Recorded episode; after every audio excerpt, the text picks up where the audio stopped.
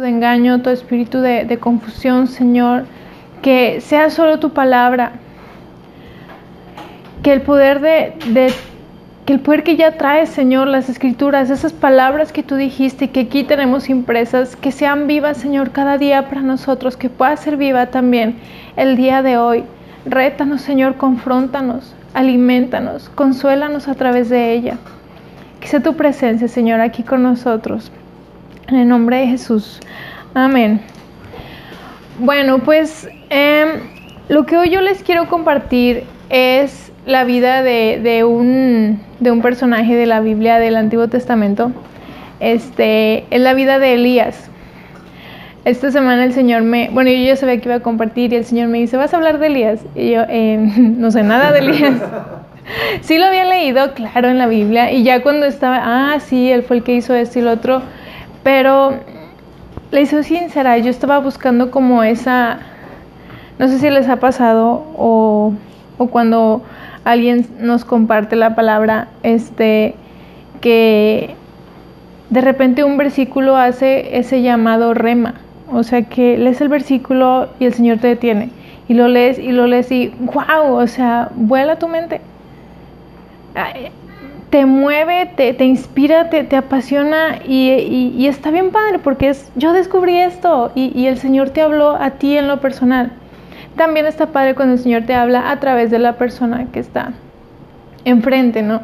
Y, y, y, es padrísimo, a mí me encanta ese feeling de siempre al salir de la iglesia que fuiste alimentado, o sea, te dieron un trozo de pan, a veces nos dan un poquito de lechita, a veces nos dan un trozo de carne y salimos así de wow, súper empanzurrados y te están hablando, voy a colgar. este, entonces, hoy, eh, al, al ver la vida de Elías, no les voy a volar la mente. Lamento decepcionarlos, pero eso no va a pasar. Eh, está padrísimo cuando tenemos más teología, cuando tenemos más palabra, pero a lo que hoy yo los quiero retar es que sí les pueda yo volar su corazón, o sea, que los mueva, que, lo inspire, que los inspire a seguir ejemplos como, como el que tenemos de Elías en la Biblia. Y eh, este espíritu y este fervor que Elías tiene son dignos de imitar. O sea, ve su vida y es digna de imitar. Pero es difícil de comparar e igualar. Estamos eh, asombrados y estamos convencidos y totalmente inspirados por la vida de Jesús, por todo lo que por lo que él hizo, por lo que él es, como estando aquí él como siendo 100% humano, pero a la vez 100% Dios. En su humanidad Él fue totalmente obediente, fue totalmente humilde, lleno de amor por las almas perdidas. Y dices, bueno, pues es que Él es Dios, sí, o sea, sí me inspira, sí eh, queremos estar a, la altura de Jesús, pero Él es Dios y es como que tiene toda, toda la ventaja. Su mismo amor por las almas perdidas fue lo que lo incitó a, a morir en esa cruz. Sí, entonces dices, bueno, o sea, él, tiene esos superpoderes, ¿no? Él, tiene ese amor tan grande que nosotros no lo podemos igualar, tiene esa humildad que no lo podemos igualar, queremos llegar a esa altura. Es por eso que deseamos, que deseo que volteemos a ver a esos personajes que eran hombres como nosotros, hombres y mujeres como nosotros, este, para ser inspirados también por, por ellos. Ellos fueron, como les digo, humanos, humanos como nosotros, con historias increíbles. No podría decir que fueron intachables, porque si vemos todos tienen, ah, ahí este pecadito, ay, aquí se equivocó, ay, aquí este, metió la pata. Porque como todos nosotros tenían una naturaleza pecaminosa. ¿sí? Sabemos que a partir de Adán todos nacemos separados de Dios y eso nos incita al, al mal, a, pecar. Este, de Elías habla en Santiago 5:17. Elías era hombre sujeto a pasiones semejante a las nuestras. Elías era un hombre lleno de debilidades. Elías era un hombre tan humano como cualquiera de nosotros. Pero Dios, aquí la diferencia y lo que nos inspira de, de estos personajes es que Dios reposaba sobre ellos. Ellos lo buscaban, ellos estaban en la presencia de Dios en el Antiguo Testamento, como dice Elías en primer, de Elías en Primero de Reyes 18:15, dice él, vive Jehová de los ejércitos en cuya presencia estoy. Eso es lo que podría ser una diferencia entre ellos y nosotros. Vamos a la presencia de Dios y ya en el Nuevo Testamento este Dios vivía en ellos, o más bien vive en nosotros. Qué magnífico, ¿no? Que su, su espíritu esté, esté dentro de se nos han dado estos ejemplos para conocer el corazón de Dios y para creer lo que Él puede hacer a través de nosotros, cuando nosotros nos humillamos, cuando nosotros obedecemos, cuando nosotros buscamos de verdad estar delante de Él. Sí, yo, yo tengo esta imagen de el Señor en su trono y Él así tan, no sé, es que Él, él es un genio y Él es súper sabio y, y súper paciente y que nosotros podamos ser contagiados de eso. Yo tengo esta imagen de Él en su trono y nosotros al lado, ¿sí?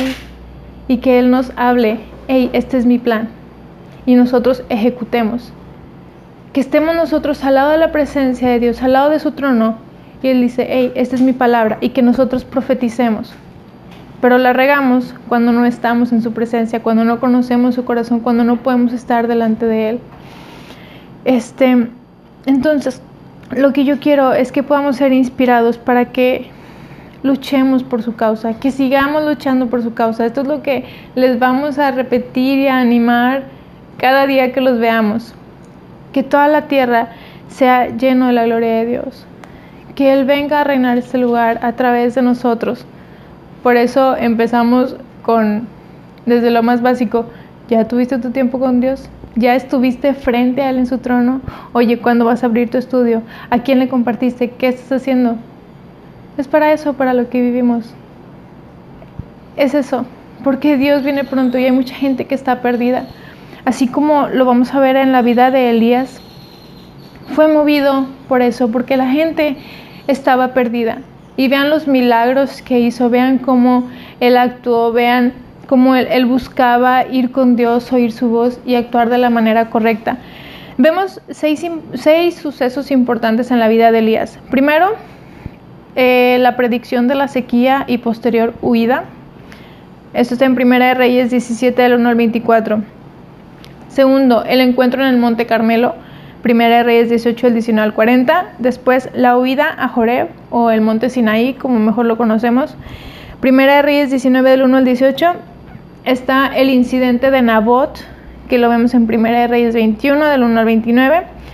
Quinto, la profecía acerca de Ocosías en Segunda de Reyes 1, 18. Y 6, su arrebatamiento, que me parece genial la manera en cómo termina su historia. Al ver cada uno de estos hechos que vamos a estudiar, veremos que la mayoría, excepto su arrebatamiento, se refieren al choque entre la adoración de Jehová y la adoración a Baal. Elías estaba en... Aquí se centra más que nada al lugar de Israel, si no me equivoco. Este, o sea, Israel, el, pueblo de Dios, o sea, el, el pueblo elegido de Dios estaba adorando a otros dioses. Entonces Elías veía esto, su corazón se dolía y actuaba. Esto lo vemos, esto lo marqué como un pasaje clave, Primera de Reyes 18:21. Elías se paró frente a ellos y dijo, ¿hasta cuándo seguirán indecisos, titubeando entre dos opiniones? Si el Señor es Dios, síganlo, pero si el Baal es el verdadero Dios, entonces síganlo a Él. Sin embargo, la gente se mantenía en absoluto silencio. Y no vemos eso también en nuestro alrededor vemos como que la gente ahí, como que la gente es ignorante. La gente es ignorante y según ellos están siguiendo al Dios verdadero cuando en realidad van con otros dioses y también le piden y también acuden y también claman a ellos. No, no quisiéramos pararnos enfrente de ellos y decir, ya, o sea, decídete, o sea, tienes a este y a este y a la otra y también a tu Diosito. ¿Cómo que Diosito? Decídete.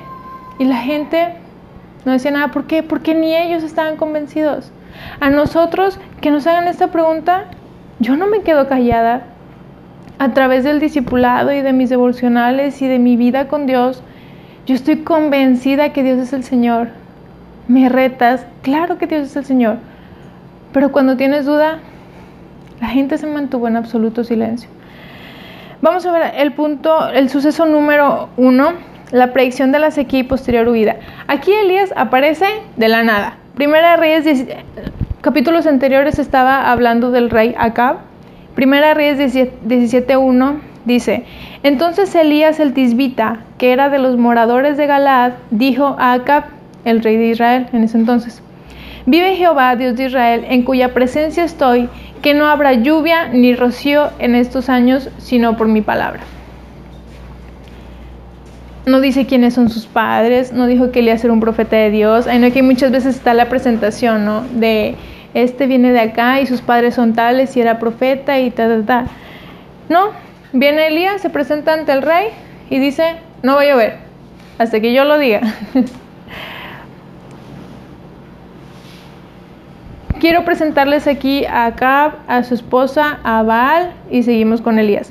En el capítulo anterior, el capítulo 16 de Primera de Reyes, habla sobre, sobre Acab, quien hizo lo malo ante los ojos de, de, Jehová, más que todos los que reinaron antes de él. O sea, fue como si llegó él y ya. O sea, se llegó a la cúspide de la idolatría, de la maldad en, en Israel. Esto lo vemos en Primera de Reyes 16, del 29 al 33 dice que Acab, hijo de Omri, hizo lo malo ante los ojos de Jehová, más que todos los que reinaron antes de él, porque le fue ligera cosa andar en los pecados de Jeroboam. Jeroboam también idolatría. Este, o sea, no solo esto, dice, sino tomó también por mujer a Jezabel, hija de Edbaal, rey de los Sidonios, y fue y sirvió a Baal y lo adoró. Hizo altar a Baal en el templo que Baal edificó en Samaria. Entonces, este, este es acá, un rey que nada más no sabía ni reconocía al Señor. Este, ¿qué onda con Jezabel? Jezabel, eh, como vimos, es la esposa de, de, Acab e influencia en gran manera a su esposo, ya que ella era seguidora del, dios Baal. Eh, entonces Acab construye este, este, templo y este altar, altar a fin de complacerla. Este, me imagino a Jezabel era una manipuladora. Había maldad en su corazón. Este, entonces se casa con ella, hace este altar, este templo, y ahí va acá también a adorar al dios Baal. Vemos la participación de Jezabel, por ejemplo, en Primera de Reyes 18:4. Está aquí hablando Abdías, un, uno que servía al rey, pero que él era temeroso del Señor. Le está hablando Abdías a Elías. Dice, porque cuando Jezabel destruía a los profetas de Jehová, otra versión dice que Jezabel los mataba y Abdías los, los defendía, de hecho escondió a algunos profetas en unas cuevas y les daba, de, les daba pan, les daba agua. También en el versículo 13 dice, ¿no ha dicho a mi Señor lo que hice cuando Jezabel mataba a los profetas de Jehová? O sea, no solo adoraba a Baal, mataba a los, a los, a los sirvientes del Señor. Este, y el versículo 19 dice, envía pues, aquí está hablando Elías, envía pues ahora y congrégame a todo Israel en el monte Carmelo. Y los 450 profetas de Baal y los 400 profetas de Acera, Acera era otra diosa, que comen de la mesa de Jezabel. Otra versión dice que los mantenía. O sea, no solo le bastaba con ahí tener sus templitos así a los profetas de Acera, a los profetas de Baal, yo te mantengo, yo quito de mi comidita, convivimos y pues al fin y al cabo seamos de los mismos, ¿no? Como dicen por ahí. Y Primera de Reyes 21-25. Mm, a la verdad ninguno fue como Acab, que se vendió para hacer lo malo ante los, ante los ojos de Jehová, porque Jezabel, su mujer, lo incitaba. De verdad, jóvenes, que elijan bien a su mujer, porque las mujeres, o sea, son o, somos, digo, si yo lo soy, que el Señor me, me, perdone y me redima y me santifique, tenemos ese poder de la manipulación. para mal, aquí no puedo decir que para bien o para mal, no, para mal, tenemos el poder de la manipulación. Este, y vemos que llevó esta manipulación al rey a hacer lo malo. ¿Qué onda con Baal? Aquí me parece un punto muy interesante porque Baal es el dios de la lluvia, el dios del trueno y el dios de la fertilidad. Entonces, viene y habla Elías, oye, no va a haber lluvia ni rocío. ¿No te parece como un reto a la soberanía de este Dios? Ay, pues tu Dios, que tu Dios no es el Dios del trueno, el Dios de la lluvia. Mi Dios dice que no va a llover. Sí, se está retando al Dios que tenía Israel en ese entonces. Ok, Elías. Elías, vemos que aquí se presenta, da esta eh, predicción, esta profecía, y ustedes se, dan cuenta cuando, ven a los otros profetas del Antiguo Testamento, que dice, y, vino palabra de Jehová, ¿sí? O, y Jehová dijo, ve y haz, o ve y di. Aquí Elías vemos que por sus pantalones él vino a hablar, ¿no? ¿Qué pasa? ¿Desobediencia o hace lo que él quiere? No. Elías conocía la palabra de Dios. Deuteronomio 11, del 13 al 17 dice, si obedeces cuidadosamente los mandatos, esto lo habló Moisés, que te entrego hoy, y si amas al Señor tu Dios y lo sirves con todo tu corazón y con toda tu alma, Él mandará las lluvias propias de cada estación, las tempranas y las tardías, para que puedas juntar las cosechas de granos, el vino nuevo y el aceite de oliva. Te dará buenos pastizales para que se alimenten tus animales y tendrán todo lo que quieras comer. Pero ten cuidado, no dejes que tu corazón sea engañado y entonces te alejes del Señor y sirvas y rindas culto a otros dioses. Vemos qué es lo que está sucediendo con Acab y con, y con el pueblo en ese entonces. Si haces eso, el enojo del Señor arderá contra ti, entonces cerrará el cielo y detendrá la lluvia, y la tierra dejará de producir sus cosechas. Así que pronto morirás en esa buena tierra que el Señor te da. Elías conocía la palabra de Dios. ¿Saben qué es una profecía? Una profecía es hablar palabra de Dios. Sí, una profecía no significa solamente, ay, predecir el futuro. No. Un profeta habla la palabra de Dios y eso es lo que vemos en Elías. Elías estaba hablando lo que Moisés dijo, que el Señor le habló en, en, el monte, aquí, que lo vemos en Deuteronomio. Entonces él viene y, y, no fue por sus pantalones, fue, oye, el Señor dice, ves que hay idolatría, estás desobedeciendo. Oye, no sé si te quieras reportar, te están hablando mucho. Este. Y entonces viene y es por eso que, trae esta palabra. Muy bien. Mm, después de esto, este, pues ahora sí que eh, el Señor viene y muy padre, Elías, muy bien, este, pero ahora sí, ¿sabes qué? Vete, huye porque pues aquí creo que no te van a empezar a ver muy bien. Ahora sí, versículo 2 del de capítulo 17. Y vino a él palabra de Jehová diciendo, apártate de aquí y vuélvete al oriente y escóndete en el arroyo de Kerit que está frente al, Jordán. Aquí vemos que entonces, ahora sí, ya no iba a haber lluvia. Si no hay lluvia, la tierra no es alimentada. Y si la tierra no es alimentada, este, no, es más, ni siquiera eh, el ganado va a poder alimentarse, no va a haber comida, no va a haber nada. Una sequía es es peligrosa. Entonces vemos que aquí ya iba a dejar de llover y el Señor no iba a dejar a su profeta así como así. De que, ah, bueno, ya no hay lluvia, no hay lluvia para nadie. No, lo empieza a alimentar de una manera milagrosa dos veces. Primero le dice que se vaya a este arroyo que está cerca del Jordán. Y aquí este, vemos que el Señor mandaba cuervos que le den de comer a Elías. Le llevaban pan y carne por la mañana y pan y carne por la tarde. O sea, una comida bien servida, nada de que de vez en cuando venían los cuervos, no, o sea, por la mañana y por la tarde. Y bebía agua del arroyo porque pues todavía tenía, tenía agua, ¿no?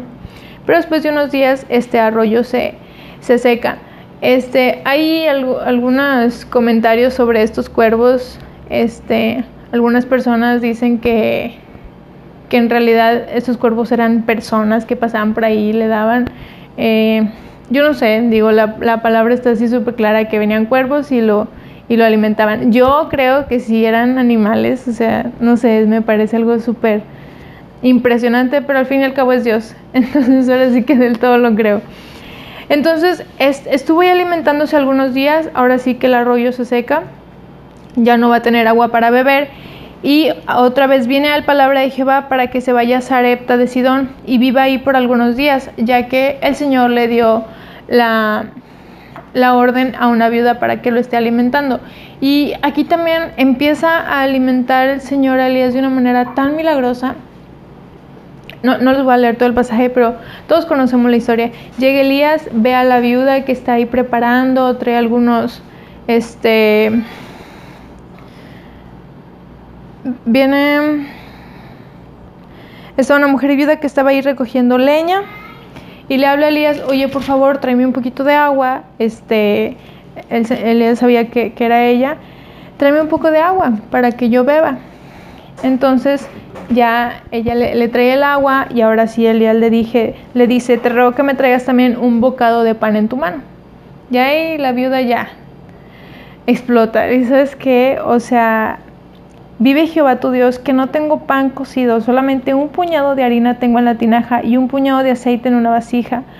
Ahora recogí dos leños para entrar y prepararlo para mí y para mi hijo, para que lo, para que lo comamos y nos dejemos morir. O sea, era su última comida, porque había sequía en todo el pueblo, ya no tenían agua, solo tenían eso poquito. O sea, estamos preparando nuestra última comida y me pides que te traiga una torta a ti. Y las palabras mágicas de Elías dice, Elías le dijo, no tengas temor. Ve es como has dicho, pero hazme a mí primero. hazme a mí primero de ello una torta cocida debajo de la ceniza y tráemela. Y después vas a hacer para ti y para tu hijo. Para no hacerles el cuento largo, estuvieron comiendo días y días. El Señor multiplicó. Sí es, es, o sea, de verdad que lo estuvo alimentando de una manera milagrosa a él, a la viuda y a su hijo. No sé si fueron eh, los tres años que estuvo ahí con la viuda, porque el Señor le dio la orden de que ve y vive con la viuda. Este, a lo mejor sí fueron tres años porque después de este tiempo en el versículo 18 habla de que Elías vino en el tercer año porque ya iba otra vez a ver la, la lluvia este, puede que haya estado viviendo tanto tiempo ahí, no, no lo sé, no estoy segura. Después, este, no solo basta con que Elías sea alimentado de esta manera sobrenatural, sino que hace un milagro de resurrección. Creo que es el primero registrado en la Biblia. Resucita al hijo de la viuda, ¿sí? Este, el, hijo cae enfermo, muere, viene la viuda y oye, ¿qué has hecho? Viniste a traerme esta desgracia, no sé qué. O sea, e, espera. es lo que yo diría, ¿no? A ver, espera, ¿no, ¿no has visto cómo no se ha acabado la harina, no se ha acabado nada para que tengamos que comer? No, Elías tiene compasión, Elías va con, con el hijo que ya estaba muerto y empieza a clamar al Señor, o sea, empieza a rogarle y estaba ahí con el hijo, estaba orando, clamando al Señor para que lo trajera a vida otra vez si es que era su voluntad y el hijo revive. Y después de que el hijo revive, entonces la mujer dijo a Elías, ahora, o sea, no antes, dice, ahora conozco que tú eres varón de Dios y que palabra de Jehová es verdad en tu boca. O sea, no le bastó con ser alimentada tanto tiempo de gratis y de una manera sobrenatural. Si no hizo falta que ver un milagro de esta talla. Y esto, aquí me quiero tener un poquito, les hago este comentario porque nosotros compartimos la palabra y les mandamos podcast a nuestros amigos o videos y ve esto y dices, no, con esto ya se va a convertir. O con el estudio apologética, no, con el de escatología, no, con... Y nada más vemos que no. Vemos este ejemplo de la vida, o sea, really, estuviste comiendo tantos días y, no, con, eso no te bastó, fue que viste este, este, milagro que pudiste creer. No digo que ella se haya arrepentido ni que haya seguido al Señor, simplemente se dio cuenta de que el Señor estaba en él. Este, tengamos paciencia, el Señor tiene muchas estrategias para llegar al corazón de la gente. Sí, este, entonces yo sé que no conocía al Señor de la misma manera que ustedes lo conocieron Sigamos mostrando esos milagros a la gente, sigamos teniendo paciencia, porque el Señor sabe de qué manera le va a llegar al corazón de esa persona. El Señor sabe qué es lo que lo va a asombrar o qué es lo que lo va a intrigar, qué es lo que le va a meter curiosidad y pum, esa persona pueda ser traída al Señor. Bueno, entonces aquí está el primer punto de, los sucesos de la vida de, de, Elías. Predica la sequía, huye y vemos estos, estos milagros. Dos, el encuentro en el monte Carmelo. De verdad que Elías era un hombre de milagros. Eh, Primera de Reyes 18. Fue tres años después que habla Jehová a Elías para que se vaya a mostrar ante el rey. Y Elías, muy obediente, obedece, ya que el Señor pronto enviará lluvia. Este, cuando se encuentran, esto es en Primera de Reyes 18, versículos 17 y 18 hubo ahí una cosa que Acab le dijo a Abdías, uno de sus sirvientes que era temeroso del Señor, oye, o sea, ya no hay agua, tú vete a buscar por un lado del país, yo me voy por otro lado, porque tenemos que traer agua, o sea, mínimo para las mulas y para los caballos, y aquí por, lo, necesitamos, o sea, el reino lo, lo necesita. Total se van. Y Abdías se encuentra a Elías, lo ve y le dice, eres tú, Elías, no sé qué. Elías le dice, oye, háblale a Acab, dile que, que hoy me voy a mostrar ante él. Entonces se encuentran y Acab le dice, así que realmente eres tú, el alborotador de Israel. No sé con qué, de qué manera se lo dijo, pero por las palabras yo lo, veo muy así, ah, con que tú eres Elías, el que nos ha venido a traer toda esta desgracia. Y Elías responde, yo no le he causado ningún problema a Israel, respondió Elías, Tú y tu familia son los alborotadores, porque se negaron a obedecer los mandatos del Señor y en cambio han rendido culto a las imágenes de Baal. Que no tambaleemos cuando la gente nos habla, Ay, porque a veces nos hacemos chiquitos, ¿no? Y estaban del rey. No, hablemos siempre palabra del Señor. El Señor es poderoso y el Señor siempre, siempre nos va a respaldar. De verdad que él no nos va a dejar avergonzados cuando luchamos por su causa, cuando luchamos por su palabra. Entonces, este, aquí manda el versículo 18. Este, Elías le dice, envía pues ahora y congrégame a todo Israel. Estamos hablando de todo Israel, o sea, también el pueblo. Congrégame a todo Israel en el monte Carmelo y también los 450 profetas de Baal y los 400 profetas de Aserá que comen de la mesa de Jezabel. ¿Ok? Entonces dice, llámeme a todos porque aquí va a haber un show. Van al Monte Carmelo y vemos el asunto de Elías y los profetas de Baal. Versículo 21. Elías se paró frente a ellos y dijo, es el versículo que les ha leído, ¿hasta cuándo seguirán indecisos titubeando entre dos opiniones? Si el Señor es Dios, síganlo. Pero si Baal es el verdadero Dios, entonces síganlo a él. Sin embargo, la gente se mantenía en absoluto silencio. Conocemos la historia, se les voy a resumir. Había dos toros y eh, Elías les dice, como ustedes son un chorro, o sea, eran 400 o 450, 450, este, ustedes agarran al toro, ustedes elijan, pónganlo, preparen el altar y este el Dios que haga descender el fuego, ese es el verdadero Dios. No, pues sí, está bien. Empiezan ellos a preparar su altar y estuvieron eh, ok, versículo 26, empezaron ellos desde la mañana hasta el mediodía, diciendo, Baal, respóndenos, pero no había voz ni respondían, ni, ni quien respondiese. Entre tanto, ellos andaban saltando cerca del altar que habían hecho. Desde la mañana hasta el mediodía, ¿quién se queda tanto tiempo? ¿O se pueden imaginar que pasaron horas y nada sucedía? Versículo 27, y aconteció que al mediodía que Elías se burlaba de ellos, diciendo, gritad en alta voz porque Dios es. Quizás esté meditando o tiene algún trabajo o va de camino o tal vez duerme y hay que despertarle. Pasó el mediodía y ellos siguieron gritando frenéticamente hasta la hora de ofrecerse el sacrificio, pero no hubo ninguna voz ni quien respondiese ni escuchase. ¿Cuál es la hora del sacrificio? ¿Son las 3 o las 6?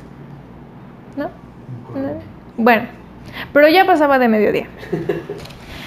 O sea, de la mañana hasta la tarde, de verdad, o sea, ¿quién se queda tanto tiempo? Versículo 28 y 29.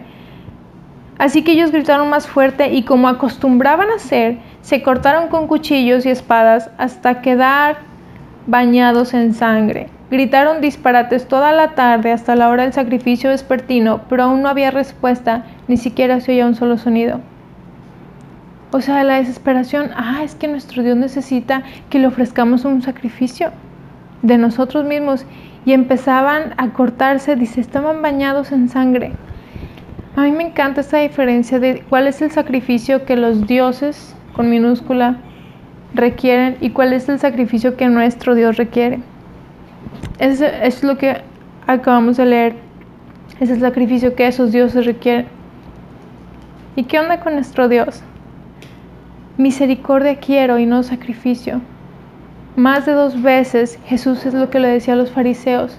Tengan compasión, Ustedes están más preocupados en actuar religiosamente y obedecer esos mandatos que ustedes se han hecho. Eso no lo quiero, yo quiero que tengan compasión. Y un versículo que me encanta todavía más es el Salmo 51, 17. Dice, los sacrificios de Dios son el espíritu quebrantado, al corazón contrito y humillado no despreciarás tú, oh Dios. ¿Cuál es el sacrificio que Dios quiere? Que caigas de rodillas, que declares que Él es el Señor, que tú no puedes solo y que Él sea exaltado. Ese es el sacrificio que nuestro Dios quiere. Otra versión dice, el sacrificio que sí deseas es un espíritu quebrantado. Tú no rechazarás un corazón arrepentido y quebrantado, oh Dios. Y vemos cómo esto se cumple aquí con Elías. En cuanto a Baal, gritaron y gritaron, hicieron, se cortaron, pero no había respuesta, ni siquiera se oía un solo sonido. ¿Cuál es la respuesta de Dios, de nuestro Dios, cuando Elías se humilló? Fíjate cómo viene Elías. Eh, cuando llegó la hora de ofrecerse el holocausto, se acercó el profeta Elías, así me imagino como que ya cansado, y dijo, a ver, ya, vengan para acá. Jehová, Dios de Abraham, Dios de Isaac y de Israel, sea hoy manifiesto que tú eres el Dios en Israel y que yo soy tu siervo y que por mandato tuyo he hecho estas cosas. O sea, Señor, yo soy tu esclavo, tú eres Dios, hazlo ver aquí. Dice, respóndeme Jehová, respóndeme para que conozca este pueblo que tú, oh Jehová, eres el Dios, que tú vuelves a ti el corazón de ellos. ¿Qué es lo que estaba moviendo a Elías? La compasión Acuérdense que ahí no solamente estaban los profetas, Elías invitó también al pueblo. Dice, Señor, ten compasión, que puedan volver sus corazones a ti. Versículo 38. Vemos la respuesta de Dios. Entonces cayó fuego de Jehová y consumió lo y aún lamió el agua que estaba en la zanja. Ustedes saben que Elías se la puso difícil. Agarró el, toro, lo partió, lo puso, lo bañó en agua, hizo una zanja, esas que se les hacen a los arbolitos alrededor para que se junte el agua. Dice que había como 15 litros de agua ahí. Todo estaba húmedo. Y el Señor consume todo. Dice que aún el agua de la zanja desapareció. ¿Cuál fue la consecuencia? Versículo 39. Viéndolo todo el pueblo, se postraron y dijeron, Jehová es el Dios, Jehová es el Dios. El pueblo reconoció otra vez, se recordaron, ¿qué pasó? Estábamos engañados. Es cierto, Jehová, de quienes nos contaban nuestros antepasados, quienes, quien libró a, a nuestros antepasados de Egipto y cruzaron el mar y hizo tantas cosas Sí, Jehová es el Dios. Que le podamos recordar eso a la gente que está a nuestro alrededor. Acuérdate, ¿quién te hizo? Em, y eh, recordando los versículos de Deuteronomio que hace rato leímos, que dijo, si obedeces y, estás humillado ante el Señor, va a haber esto y esto y esto y esto. O sea, vas a tener lluvia y tus pastizales van a estar uf, rebosando y la tierra va a ser fértil, etc. Y vino lluvia después, Primera Reyes 18:41. Entonces Elías dijo a Acab, sube y come y bebe. porque una lluvia grande se oye. Eh, y déjame, voy a buscar nada más un versículo. Este, entonces, ese es el segundo suceso. Ya Elías ora por la lluvia. Está Elías aquí con su eh, sucesor. Este. Ah, no, todavía no está Eliseo. Mm, Elías le dijo a Cap, sube y come y bebe porque una lluvia grande se oye. Le dice, unce tu carro y desciende para que la lluvia no te ataje. O sea, Acab se iba a ir todavía en un carro, este, porque ya venía la lluvia. Dice, es que vete porque aquí esto ya viene. Dice, y aconteció estando en esto que los cielos oscurecieron con nubes y viento y hubo una gran lluvia y subiendo acá vino a Jezreel, a este lugar. Y ustedes saben que el Señor tiene, tiene muy buen sentido del humor, ¿no? Leí esto y yo estaba así de que me dio un chorro de risa. El versículo eh, 46 de Primera de Reyes 18. Entonces, tenemos que ya mandó acá, eh, súbete tu carro, vete, todo se oscureció porque ya iba a venir la lluvia. Y Elías Entonces el poder del Señor vino sobre Elías, quien ajustándose el manto con el cinturón, echó a correr y llegó a Jezreel antes que Acab.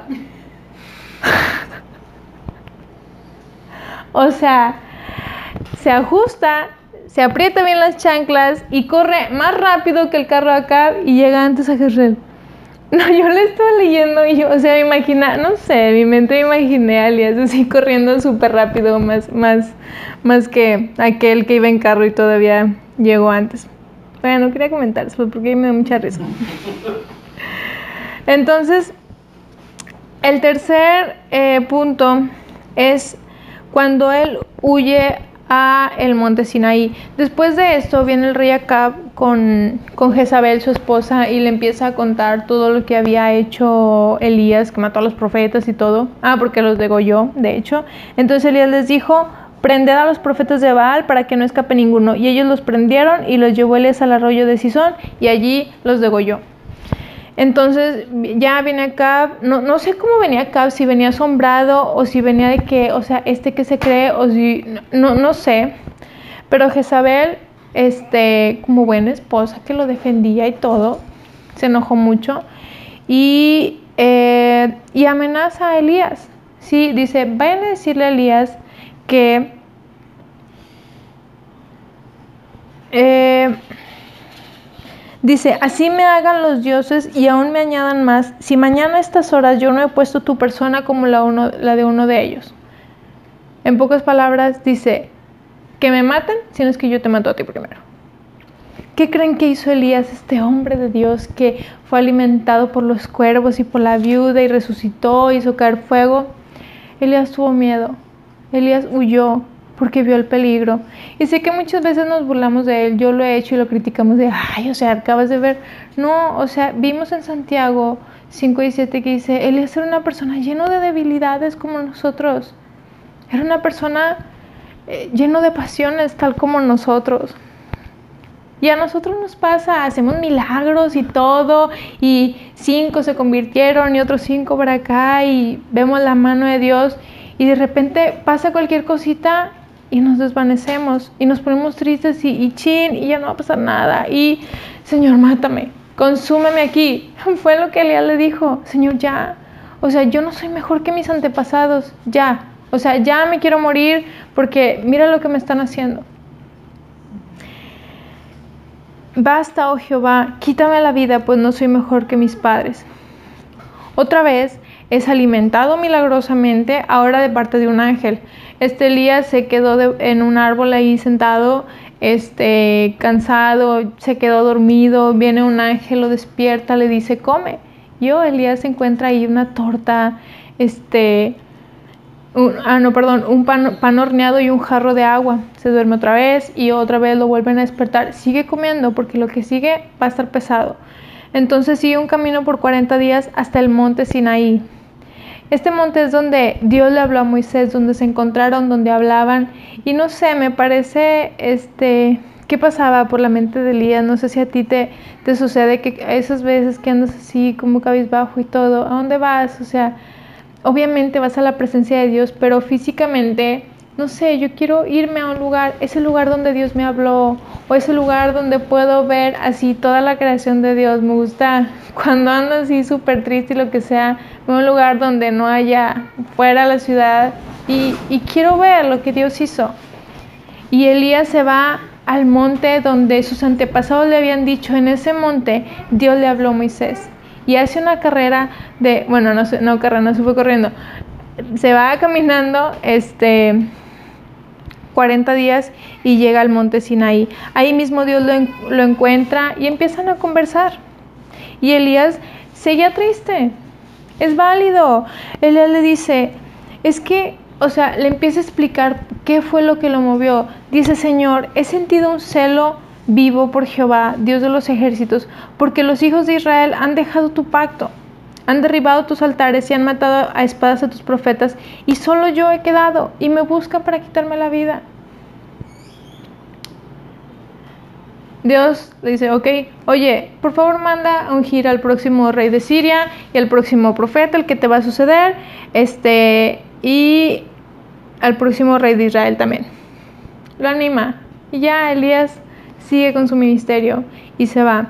Este, y también lo anima diciéndole lo siguiente, porque yo sé que a ti te tienes una compasión por las almas y el Señor le dice, y yo haré que queden en Israel siete mil, cuyas rodillas no se doblaron ante Baal y cuyas bocas no lo besaron.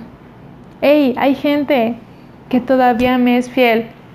Porque Elías es que ya nada más estoy yo. No, o sea, hay gente que todavía me es fiel y por ellos vale la pena seguir luchando. Entonces vete y haz lo que te he mandado. El incidente de Nabot es el próximo suceso de la vida de Elías. Ese suceso eh, no es tanto así como el choque entre la adoración a Baal y la adoración a Jehová, más bien es un choque entre los principios que estaban eh, dominando en esa área. Ustedes saben cuáles son los principios que tenemos de parte del Señor. En ese entonces, eh, acá viene a un viñedo de Nabot y como estaba muy cerca de su palacio, le dice, oye, véndemelo porque aquí está cerquita yo lo quiero y todo. Y este para los israelitas, la tierra que poseía una familia o una tribu eran don de Jehová. O sea, ustedes acuérdense cómo desde Moisés, o sea, el Señor empezó a repartir las tierras y es como una herencia y es, esto, esto me lo ha dado el Señor, esto me lo ha dado eh, eh, mi Dios. Y, y Nabot dice, no, o sea, esto me lo heredaron mis antepasados y no te lo puedo vender. Y acá, como niño chiflado, viene con Jezabel. Y Jezabel le dice, ¿qué tienes? Ay, pues es que no me quieren vender el, viñedo y no sé qué. Jezabel manda a matar a, Nabot y viene con su esposo, ay, te tengo un regalo, fíjate que Nabot ya está muerto y tú puedes adueñarte de su viñedo. Y acá, bien feliz, se encuentra en el viñedo. Pero el Señor le dijo a Elías, ve a encontrarte con el rey Acab de Israel que gobierna en Samaria. Está en Jezreel en el viñedo de Nabot, adueñándose de él. El Señor todo lo ve, el Señor todo lo sabe y el Señor trae juicio para cuando no se respetan los principios que Él puso. Dice, dale el siguiente mensaje. Esto dice el Señor, ¿no te bastó con matar a Nabot? ¿También quieres robarle? Por lo que has hecho, los perros lamerán tu sangre en el mismo lugar donde lamieron la sangre de Nabot. Así que enemigo mío me has encontrado, le dijo Acaba Elías. Sí, contestó Elías, te encontré porque te has vendido para hacer lo malo a los ojos del Señor. Por eso ahora el Señor dice, traeré calamidad sobre ti y te consumiré. Destruiré a cada uno de tus descendientes varones, tanto esclavos como libres en todo Israel. Voy a destruir a tu familia, como lo hice con la familia de Jeroboam y con la familia de Basá, porque me hiciste enojar mucho e hiciste pecar a Israel. En pocas palabras, va contigo, va con tu descendencia.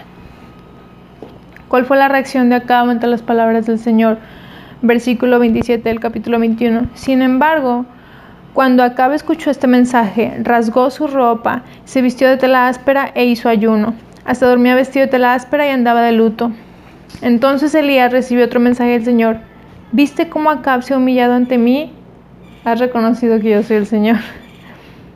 Por haberse humillado, no haré lo que prometí mientras él viva, sino que traeré la desgracia sobre sus hijos.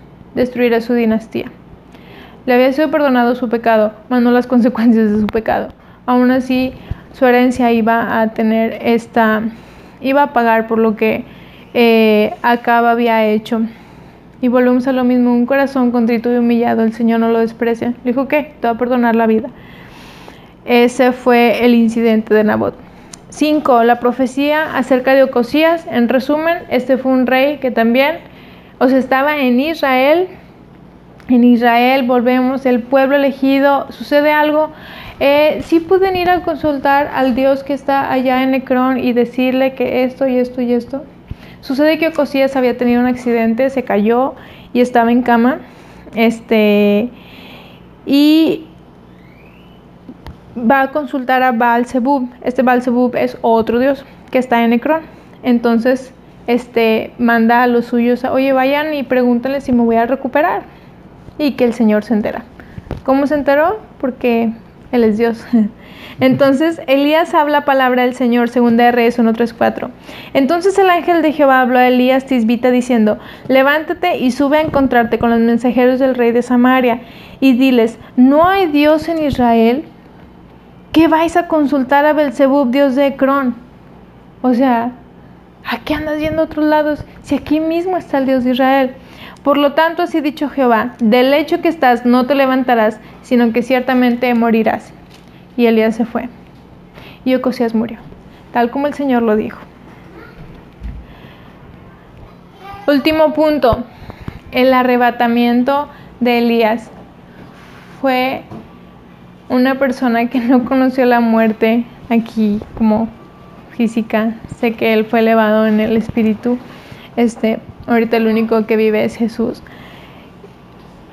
Va Elías junto con Eliseo, van primero a un lugar que se llama Betel, luego van a Jericó y al último van al Jordán.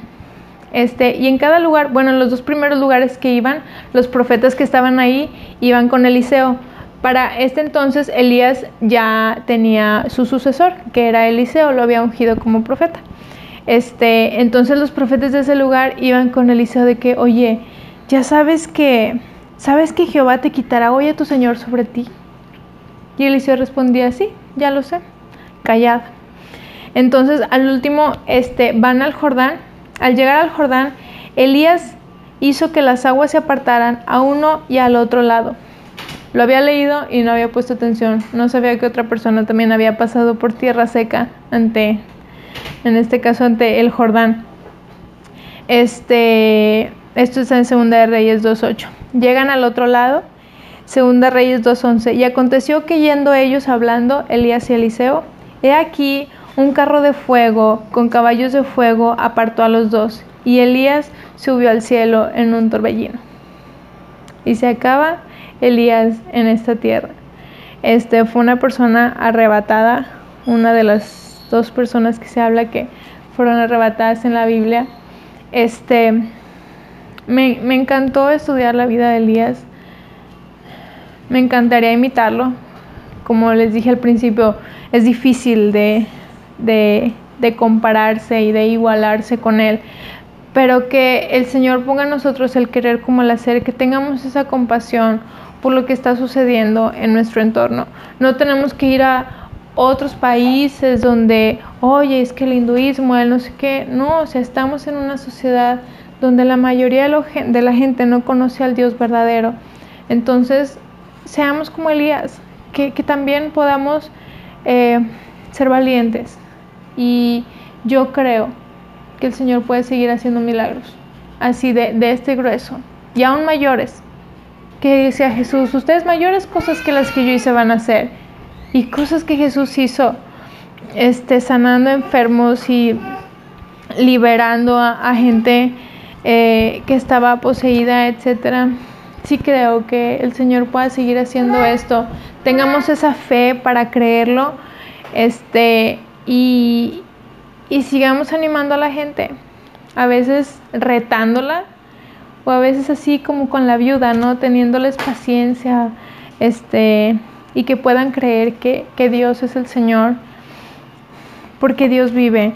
Entonces, yo sé que aquí todos tenemos una, una, comunión con Dios y que hubo un día en nuestra vida donde lo pudimos ver y, y wow, darnos cuenta de que es, es, increíble, o sea, entendemos su sacrificio y caemos de rodillas. Pero si alguien de los que nos está viendo, que nos está escuchando, alguien de tu familia no lo ha hecho, este, me, me da hoy un no sé qué que en mi familia este, son católicos y todo, y yo les digo, no, es que pues Jesús no vino el sacrificio, pues claro, y yo sí, pero es que, o sea, tienes que tener fe, sí, es que no, o sea, la salvación es por fe y no por obras. Claro, y yo, Ay, es que no entiendes, no entiendes, no, no ha caído esa revelación. Yo ruego al Señor que caiga esa revelación. Mi mucha palabrería no va a hacer nada porque es el poder del Señor que puede hacer de que hoy puedas entender lo que significó su cruz. Y yo oro para que hoy puedas tener un encuentro con Él. Dios es sobrenatural, Dios vive y, quisiera orar por esas personas. Este, y ustedes también oren eh, por su familia, amigos, esa gente que le han compartido y que aún no se han humillado ante, ante el Dios de Israel. Ay, Señor, yo te ruego que puedas traer revelación, una revelación fresca, Señor, que no sea lo que oímos día a día allá afuera. Tú sabes cómo hablarnos a cada uno de nosotros. Sabes las cosas que nos gustan, sabes las cosas que nos intrigan, sabes las cosas que nos preguntamos día a día en nuestra mente. Que puedas llegar a cada uno de nosotros, Señor. Danos un corazón de carne para que podamos entender cuánto nos amas, que no concebiste una eternidad sin nosotros, sino que tuviste que morir para cargar tú con nuestras deudas, Señor. Te damos gracias, te damos tantas gracias y danos el denuedo, Señor, danos la, sabiduría y esa gracia, ese amor sobre todo para seguir compartiendo tu evangelio, Dios. Yo te lo ruego en el nombre de Jesús. Este, y pues por lo pronto es todo. Vamos a orar para que esto lo pueda dejar el Señor aquí en nuestro corazón. Señor, gracias por esta oportunidad que nos diste de conocer un poquito más de tu palabra, de tus de los grandes héroes, Señor, de que vemos en la palabra. Haznos como ellos, haznos aún más grande que ellos, Señor, no para nuestra gloria, sino para extender tu reino. Humillándonos, Señor, sabiendo que tú eres el Todopoderoso y que es por tu poder que la gente puede ser redimida, Señor. Te damos gracias en el nombre de Jesús. Amén.